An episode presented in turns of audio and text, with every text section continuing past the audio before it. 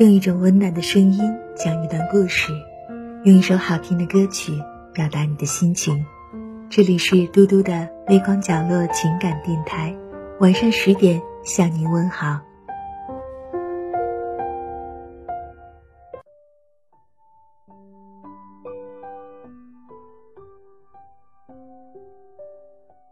人生就是一张头等舱船票。之前故事中这对老夫妇的故事让人感慨万千。每个人的人生就像这艘豪华游轮，生命就是这张头等舱船票。怎样生活，怎样度过人生，全凭自己做主。听过一句话：很多人毕生都在追求财富。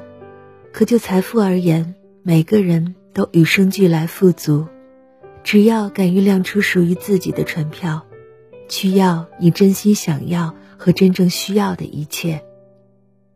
畏手畏脚只会停滞不前，敢于尝试不同，才能给这张船票增添无限色彩。文学家苏轼一生坎坷，从朝廷新秀到偏远官吏。他的人生充满戏剧性，又跌宕起伏。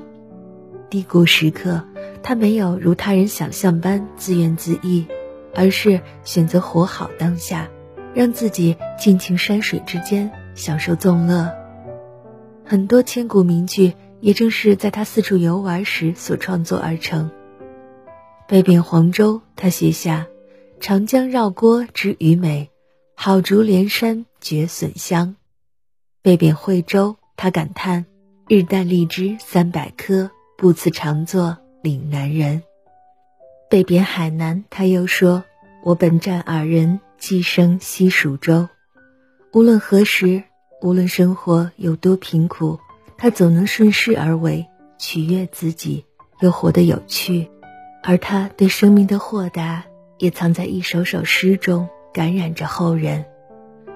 人生在世。我们总会面临无数选择，而每一种选择都是对生活的态度。不因一时退缩而放弃对生命的追求，不因一时退缩而放弃对生活的追求，不因当下的难堪而规避于世。勇敢大胆的去做每一个选择，尝试每一种生活，如此，才不辜负人生这趟豪华游轮。别在该享受的时候不懂享受。德卡先生的信箱中有这样一句话：“漂亮的衣服等等再穿，好玩的地方要准备好了再去。总把希望寄托在以后，日子一天天过去，生活没有任何改变。原来是我疏忽了，哪有那么多未来呀？有的，只是现在。”深以为然。在这个快节奏的时代，每个人的生活都在忙碌中不断重复，整日疲惫不堪，以为熬过了眼前的苦，就有以后的甜。可生命中从没有重来的机会，也别为了所谓的以后而放弃现在的生活。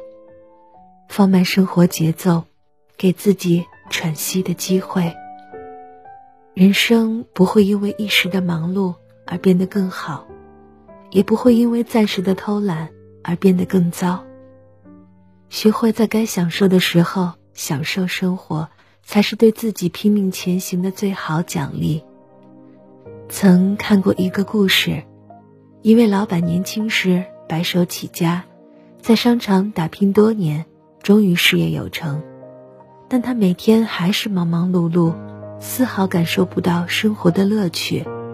一天，老板感觉身体不适，去到医院检查，可无论检查什么项目，结果都显示正常。他拿着报告找到医生，医生却说：“都是因为你太忙了，所以才会感到身体累。关掉手机，推掉会议和应酬，好好的休息几天。”老板听从医生的建议。卸下身上的大小事务，早晨到公园里散散步，中午给自己泡壶茶，晚上和家人共进晚餐。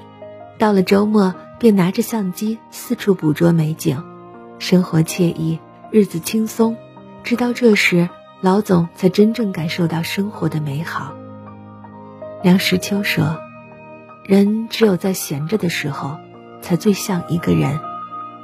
别为了工作而忽略生活，别在该享受的时候拼命忙碌。这个世界总有许多烦心事，给自己一个休憩的空间，慢下来，享受生活，才能知道自己真正。”想要什么？